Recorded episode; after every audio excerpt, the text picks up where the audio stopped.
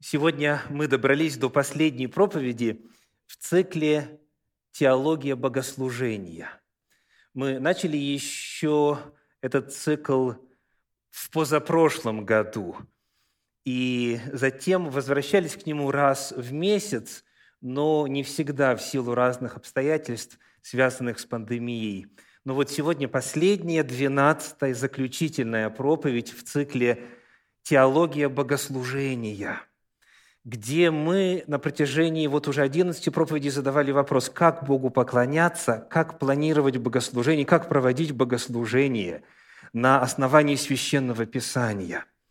И вот последняя проповедь называется «Адаптивность в богослужении». Адаптивность в богослужении. Для начала я хочу привести один библейский пример, который показывает – всю сложность этого э, вопроса адаптивности, видоизменений, коррекций, внесения новых элементов, перестройки, реконструкции богослужения и так далее. Ну, вот о чем идет речь. Книга «Числа», 21 глава, стихи 7 по 9. Числа, 21 глава, 7 по 9. «И пришел народ к Моисею и сказал, Согрешили мы, что говорили против Господа и против Тебя. Помолись Господу, чтобы Он удалил от нас змеев». И помолился Моисей о народе. И сказал Господь Моисею, «Сделай себе змея, и выставь его на знамя, и ужаленный, взглянув на него, останется жив». И сделал Моисей медного змея, и выставил его на знамя. И когда змей ужалил человека, он, взглянув на медного змея, оставался жив». Вот такой есть эпизод священной истории. Это была действенная форма богослужения. Господь благодаря этому медному змею, безусловно, с участием людей, смотрящих на него, творил чудеса. Бог спасал от смерти. Написано, когда змей ужалил человека, он, взглянув на медного змея, оставался жив. И в памяти народа эта чудотворность данного предмета надежно зафиксировалась. Тем более, что это было связано со статусом Моисея, слава которого всегда э, сохранялась в народе Божьем. И сам этот элемент, медный змей, был элементом богоданным. И поэтому прошли века, и вот в четвертой книге царств, 18 главе, мы снова встречаем этого медного змея. Четвертая книга царств, 18 глава, первые четыре стиха. В третий год Осии, сына Илы, царя Израильского, воцарился Езекия, сын Ахаза, царя Иудейского. 25 лет был он, когда воцарился, и 29 лет царствовал в Иерусалиме, имя матери его Ави, дочь Захарии. И делал он угодное в очах Господних, во всем так, как делал Давид, отец его. Он отменил высоты, разбил статуи, срубил дубраву и истребил медного змея, которого сделал Моисей, потому что до самых тех дней сыны Израилевы кадили ему и называли его Нехуштан – вот это яркая иллюстрация феномена сакрализации, обожествления каких-то богослужебных форм. Это иллюстрация того, как нечто, что имело смысл в определенный период времени и даже самим Богом было установлено, потом обожествляется и считается, что теперь вот это надо использовать всегда и навеки, да еще так – как идет в разрез со священным писанием, потому что кадить кому-то, поклоняться кому-то Божьи заповеди категорические запрещают. Со временем этот медный змей, Нахуштан, стал объектом поклонения. Вот это очень часто происходит в истории богослужебных форм. В истории форм поклонения Богу. И когда мы смотрим на историю религии, в частности, на историю христианства, возьмем из отечественной истории э, пример из русского православия, старообрядцы. Еще их называют древнеправославными. И есть иные термины. То есть это совокупность религиозных течений и организаций в русле русской православной церкви, отвергающих предпринятую в XVII веке патриархом Никоном и царем Алексеем Михайловичем церковную реформу. То есть на тот момент в разных местах богослужебные книги были чуть разные, были разные традиции в разных местах, что касается того, как проводить богослужение, как а, проводить обряды и так далее. И вот патриарх Никон, он заявил следующие цели.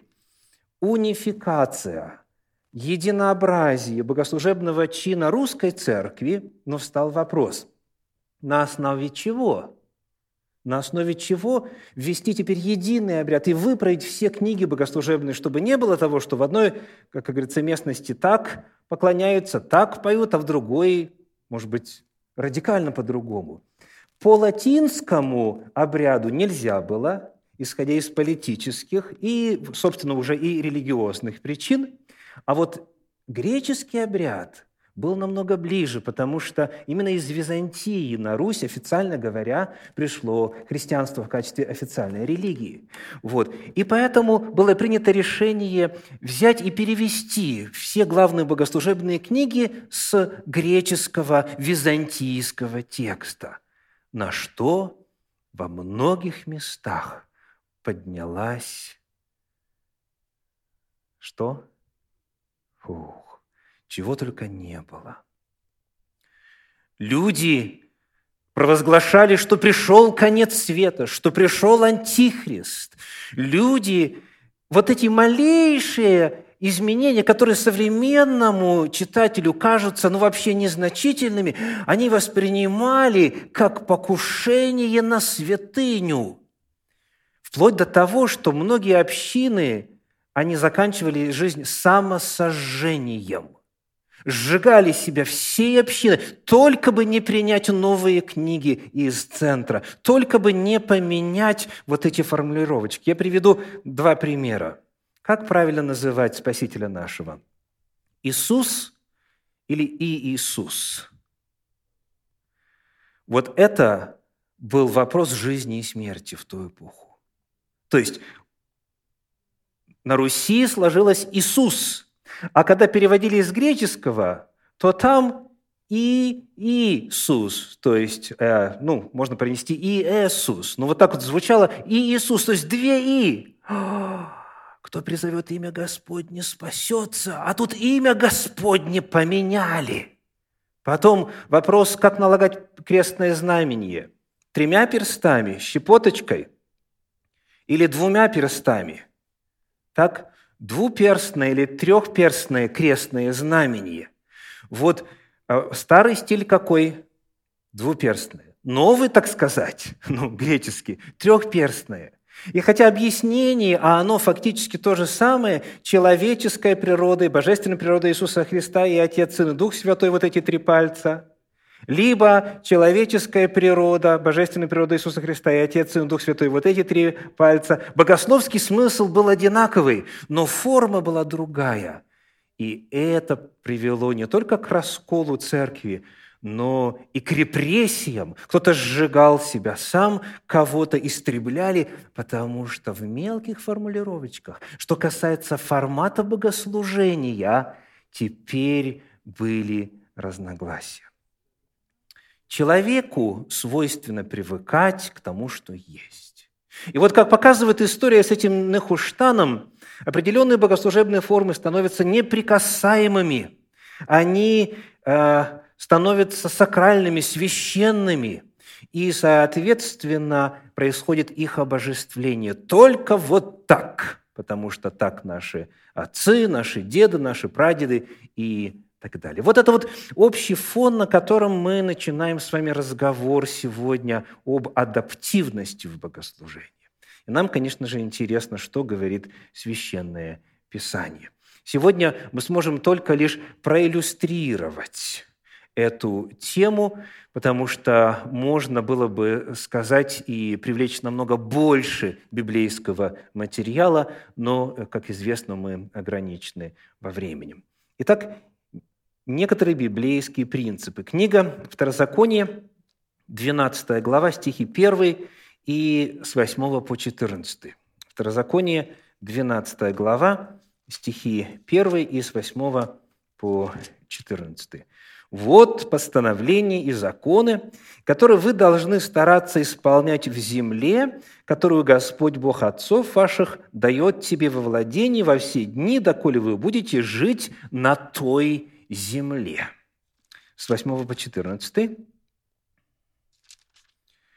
Там вы не должны делать всего, как мы теперь здесь делаем, каждый, что ему кажется правильным. Ибо вы ныне еще не вступили в место покоя и в удел, который Господь Бог твой дает тебе. Но когда перейдете Иордан и поселитесь на земле, которую Господь Бог ваш дает вам в удел, и когда Он успокоит вас от всех врагов ваших, окружающих вас, и будете жить безопасно – Тогда какое место изберет Господь Бог ваш, чтобы пребывать имени Его там, туда приносите все, что я заповедую вам. Всесожжения ваши и жертвы ваши, десятины ваши и возношение рук ваших, и все избранное по обетам вашим, что вы обещали Господу. И веселитесь пред Господом, Богом вашим, вы и сыны ваши, и дочери ваши, и рабы ваши, и рабыни ваши, и левит, который посреди жилищ ваших, ибо нет ему удела, части и удела с вами. Берегись переносить всесожжение твое на всяком месте, которое ты увидишь, но на том только месте, которое изберет Господь в одном из колен твоих, приноси всесожжение твои и делай все, что заповедую тебе». Вот это один эпизод. Здесь есть два ключевых момента, которые важно отметить. Два фактора. Первый фактор – здесь и там. Здесь это где? И там это где? Здесь это прежде чем перешли через реку Иордан, чтобы вступить в землю обетованную. А там, соответственно, это в земле ханаанской, в земле обетованной.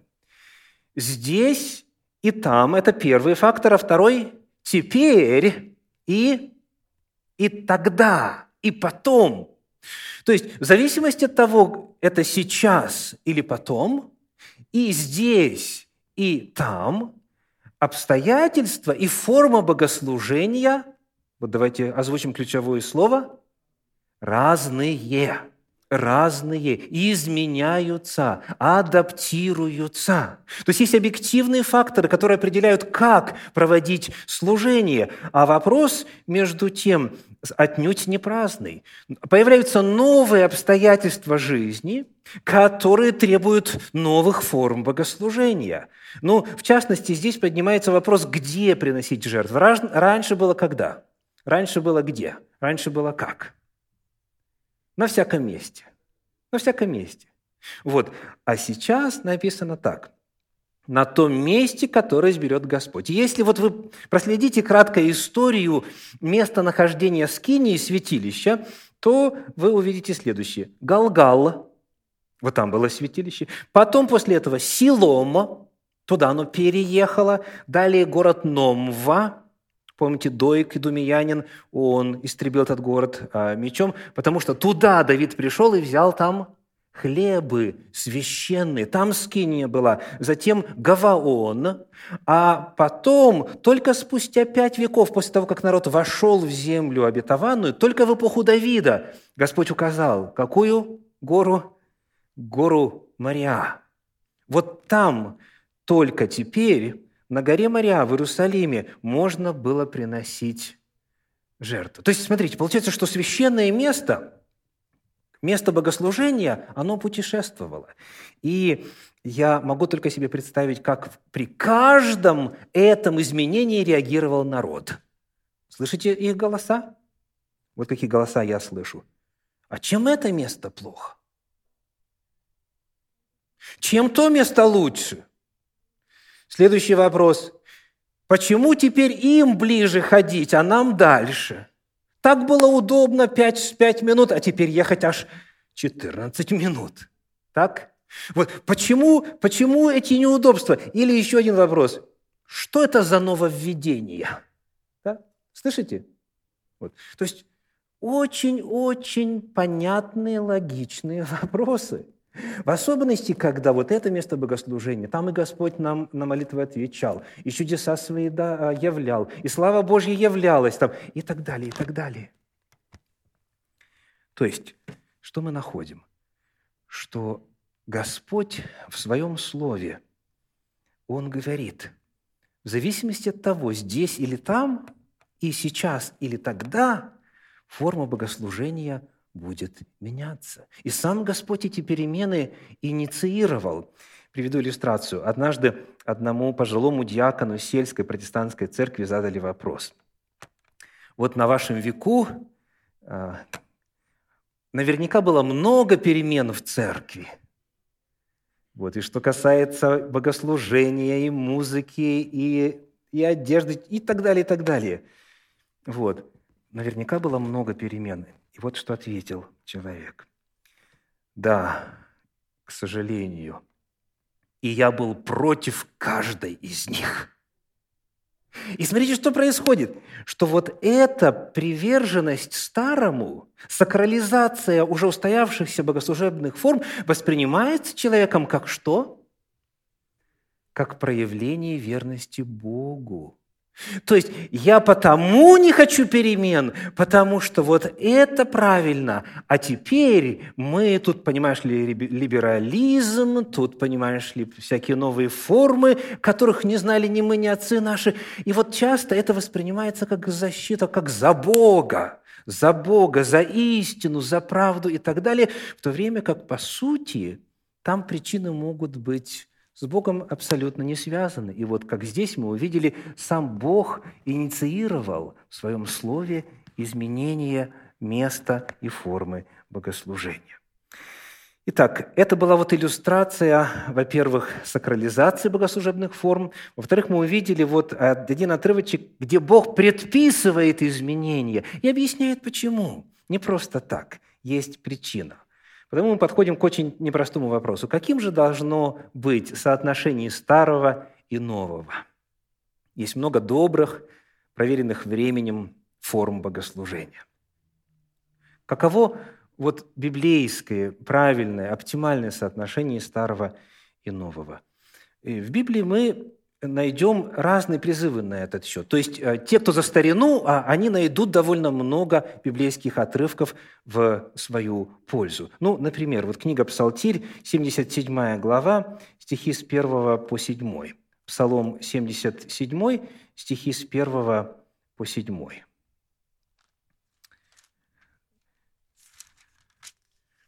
«Вникай, народ мой, закону моему, Преклоните ухо ваше к словам уст моих.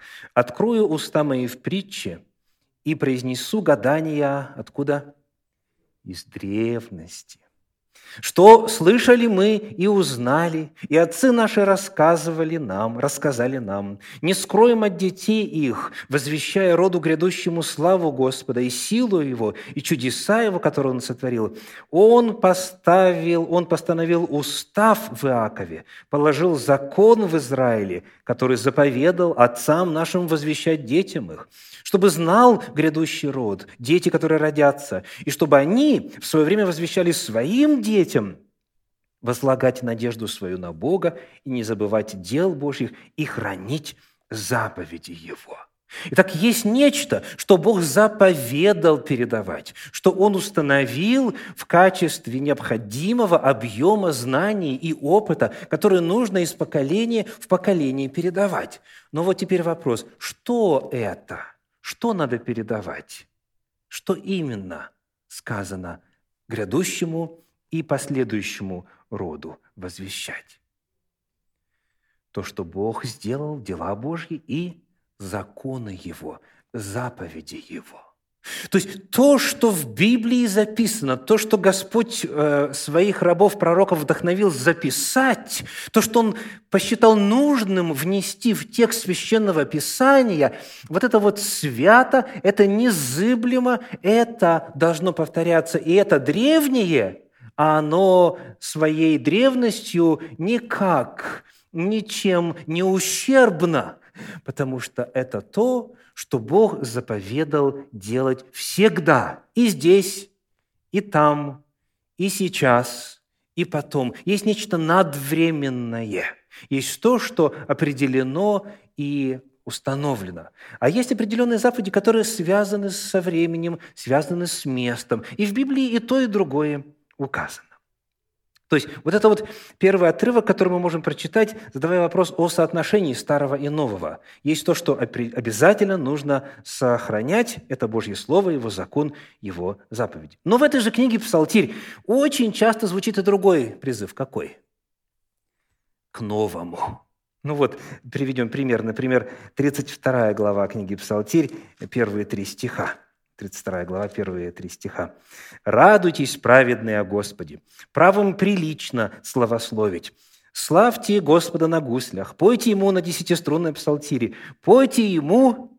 Прочитаем вместе. «Новую песнь». Пойте Ему новую песнь, пойте Ему стройно с восклицанием. Призыв петь новую песнь и описание того, как поют новую песнь в Библии звучит очень часто. Пойте песнь новую. И тут, конечно же, а, вот тот самый а, человек, который любит старое, задает вопрос какой? А чем старые песни плохи? Сборничек уже давным-давно есть, и я пою, и мои родители, и деды, и прадеды, и так далее. Чего вдруг? Но, тем не менее, Господь говорит, пойте новую песни. Этот призыв повторяется много раз. 39-й псалом, первые четыре стиха, 39, 1 по 4, начальнику хора, псалом Давида. «Твердо уповал я на Господа, и Он преклонился ко мне, и услышал вопль мой, извлек меня из страшного рва, из тинистого болота, и поставил на камни ноги мои, и утвердил стопы мои, и вложил в уста мои новую песнь, хвалу Богу нашему, услышат многие и убоятся, и будут уповать на Господа. Кто виновен в новом, согласно тексту? Кто несет ответственность за новое, согласно тексту? Сам Бог, так? Видите, у вас текст на экране. И вложил, кто вложил? Бог вложил в уста мои новую песнь. И если я эту песнь закрою у себя и не выпущу наружу, если я не, стану, не стану каналом нового от Бога, то я совершу э, действия Бога противные. И когда мы задаем вопрос, а почему Бог вкладывает новую песнь? Вот что вы заметили на а, пространстве этих четырех стихов. Что там произошло? Что у псалмиста э, имело место в жизни? Он был в беде, Господь его спас, Господь ему помог, он обрел новый опыт, новую ну, близость к Господу. И Господь в рамках этого нового своего Бога откровения человеку вкладывает новую песню. То есть, смотрите, идет жизнь, Бог продолжает в нашей жизни действовать. Бог продолжает себя являть. И нашим откликом являются новые формы богослужения, в частности, новые тексты богослужебных песен. То есть причина, по которой необходимо, сохраняя старое, все-таки именно вводить новое, делать это систематически, регулярно, вот как Библия призывает многократно, в том заключается, что Бог тогда сели жив – и Он продолжает нас вдохновлять, и Он продолжает себя открывать. И в новых обстоятельствах жизни Его любовь, Его милость, Его истина преломляется по-новому. И это все нужно отражать в соответствующих богослужебных текстах. И вот, то есть у нас что? У нас есть призыв старое сохранять, Божий призыв. У нас есть призыв новое творить, новое петь и так далее. И как это все сопоставлять. У Иисуса Христа есть интересная фраза в его учении. Евангелие от Матфея, 13 глава, 52 стих, Матфея 13, 52. Он же сказал им, «Поэтому всякий книжник, наученный Царству Небесному, подобен хозяину, который выносит из сокровищниц, из сокровищницы своей новое и старое. То есть вот наученный Царству Небесному – это означает воспринявший учение Иисуса Христа. Вот то, чему Он учил. Так вот такой человек, именно книжник, то есть грамотный, исследующий, знающий Священное Писание, вот он, он представляет собой идеал и старое, и новое, воплощая в своем духовном опыте. Потому нам нужны богослужебные формы и древние, которым уже тысячи лет, и новые. И тексты песен, и тексты молитв и так далее старые и новые. И вот как раз-таки вот это вот соотношение и это соединение и старого, и нового и является Божьим идеалом. Нет ничего особо святого в старом, как и особо богодухновенного в новом. Нужно сопрягать и то, и другое. И главное, главное, первое послание Иоанна, вторая глава, стихи 7 и 8. Первое Иоанна, вторая глава, стихи 7 и 8. «Возлюбленные, пишу вам не новую заповедь, но заповедь древнюю, которую вы имели от начала. Заповедь древняя есть слово, которое вы слышали от начала, но при том и новую заповедь пишу вам, что есть истинно и в нем, и в вас, потому что тьма проходит, и истинный свет уже светит». О чем идет речь? О какой заповеди тут пишет Иоанн? Ну, если мы прочитаем чуть дальше, 9 стих, кто говорит, что он во свете, а ненавидит брата своего, тот еще во тьме. 10 стих, кто любит брата своего, тот пребывает во свете. Какая заповедь? Люби ближнего твоего, как самого себя. Старая или новая заповедь? Она и старая, и новая. Она старая, потому что это слово, которое давным-давно записано – которое еще в книге Левит в 19 главе записано, в 18 стихе. «Люби ближнего твоего, как самого себя». Но когда пришел Иисус Христос, помните, что Он сказал в отношении этой заповеди? «Заповедь новую даю вам, любите друг друга». Так подождите, мы же уж это знаем 15 веков, минимум, да, в записанной форме. И дальше Христос добавляет, «Как я возлюбил вас, как я возлюбил вас» так и вы любите друг друга. То есть, да, заповедь была, но никто еще так масштабно и во всем объеме не исполнил эту заповедь, как Иисус Христос. И потому вот она и есть новая. Потому что в новых обстоятельствах жизни эту заповедь мы исполняем по-новому, в новых формах. Возьмем служение любого церковного отдела, когда еще этих отделов и не существовало вот в известной нам сегодня форме. Раньше вот, скажем, пресвитеру нужно было делать вот это, и хотя кое-что сохраняется, но современный пресвитер, от него другое ожидается. Потому что нужды другие, потому что жизнь другая. Хотя, по сути, служение остается. Но формы меняются. И это можно сказать в отношении чего угодно. И поэтому, возвращаясь к этому тексту, «но при том и новую заповедь пишу вам», это 1 Иоанна, 2 глава, 8 стих, «но при том и новую заповедь пишу вам, что есть истина и в нем, и в вас». То есть в нем это во Христе. Он показал новый образец любви. В нем эта заповедь истинна, и она в нас тоже истинна, потому что, видя, как Он нас возлюбил, мы теперь можем учиться этой любви, можем отражать эту любовь. Поэтому заповедь новую даю вам. Евангелие Иоанна, 13 глава, 34 стих, слова Иисуса. «Любите друг друга, как я возлюбил вас, так и вы любите друг друга» заповедь остается неизменной навсегда. Слово Божье остается неизменным навсегда. Библейские принципы остаются непоколебимыми навеки. А вот их реализация, их применение, их воплощение в жизни, оно от эпохи к эпохе меняется. Но важно, чтобы во всем этом процессе ни одну заповедь не нарушить, ни одно из божественных предписаний не позабыть. Итак, сегодня проповедь называется как? Адаптивность в богослужении.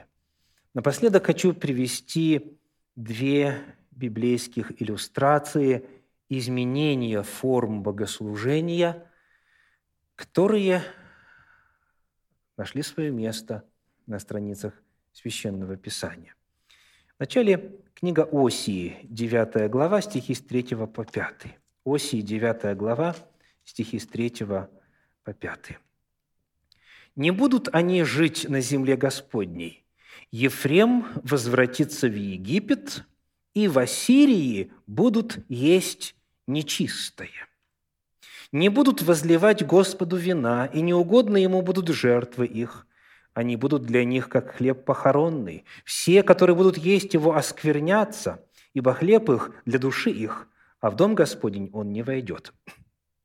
И вот вопрос. Послушайте внимательно этот вопрос. Пятый стих. «Что будете делать в день торжества и в день праздника Господня?» Ну, чтобы понять весомость и значимость этого вопроса, контекст. Что такое в Ассирии будут есть нечисто. Это ссылка на что? На ассирийский плен. Да? 722 год до нашей эры. Десять северных колен уведены в Ассирию и расселены. И вот там, в Ассирии, сказано, как вы будете жертвы приносить? Почему вопрос стоит? Потому что только на одном месте, в Иерусалиме, они переселены. И дальше вопрос, вопрос 5 стиха. «Что будете, будете делать в день торжества и в день праздника Господня?» Как ты можешь праздновать праздники Господни, не имея храма? Ибо на каждый праздник свои жертвы, своя процедура, свой церемониал. Есть ли в Библии ответ на этот вопрос? Вот радикально изменились обстоятельства жизни. Народ переселен из святой земли в языческие земли. Как там исполнять закон. Как там служить Богу? Как? Есть библейский ответ? Есть, конечно, конечно. Давайте посмотрим на книгу пророка Иезекииля, 11 главу. Иезекииля, 11 глава, стихи с 14 по 16. Пророк Иезекииль, 11 глава, стихи с 14 по 16. «И было ко мне слово Господне, Сын человеческий, твоим братьям, твоим братьям, твоим единокровным и всему дому Израилеву, всем им говорят живущие в Иерусалиме. Живите вдали от Господа, нам во владении отдана эта земля». Каков контекст? Где Иезекииль в это время находится, когда Бог ему эти слова обращает? Он находится в Вавилоне. Он в числе переселенцев – Иезекииль видит все свои видения в земле пленения. И вот теперь снова, вот вам, вам всем, кто в Вавилоне, те, кто остался в Иерусалиме, живущие в Иерусалиме, говорят, живите вдали от Господа. То есть вас переселили, это уже вавилонский плен. Нам во владение отдана эта земля. И вот Божий ответ, 16 стих. «На это скажи им, так говорит Господь Бог.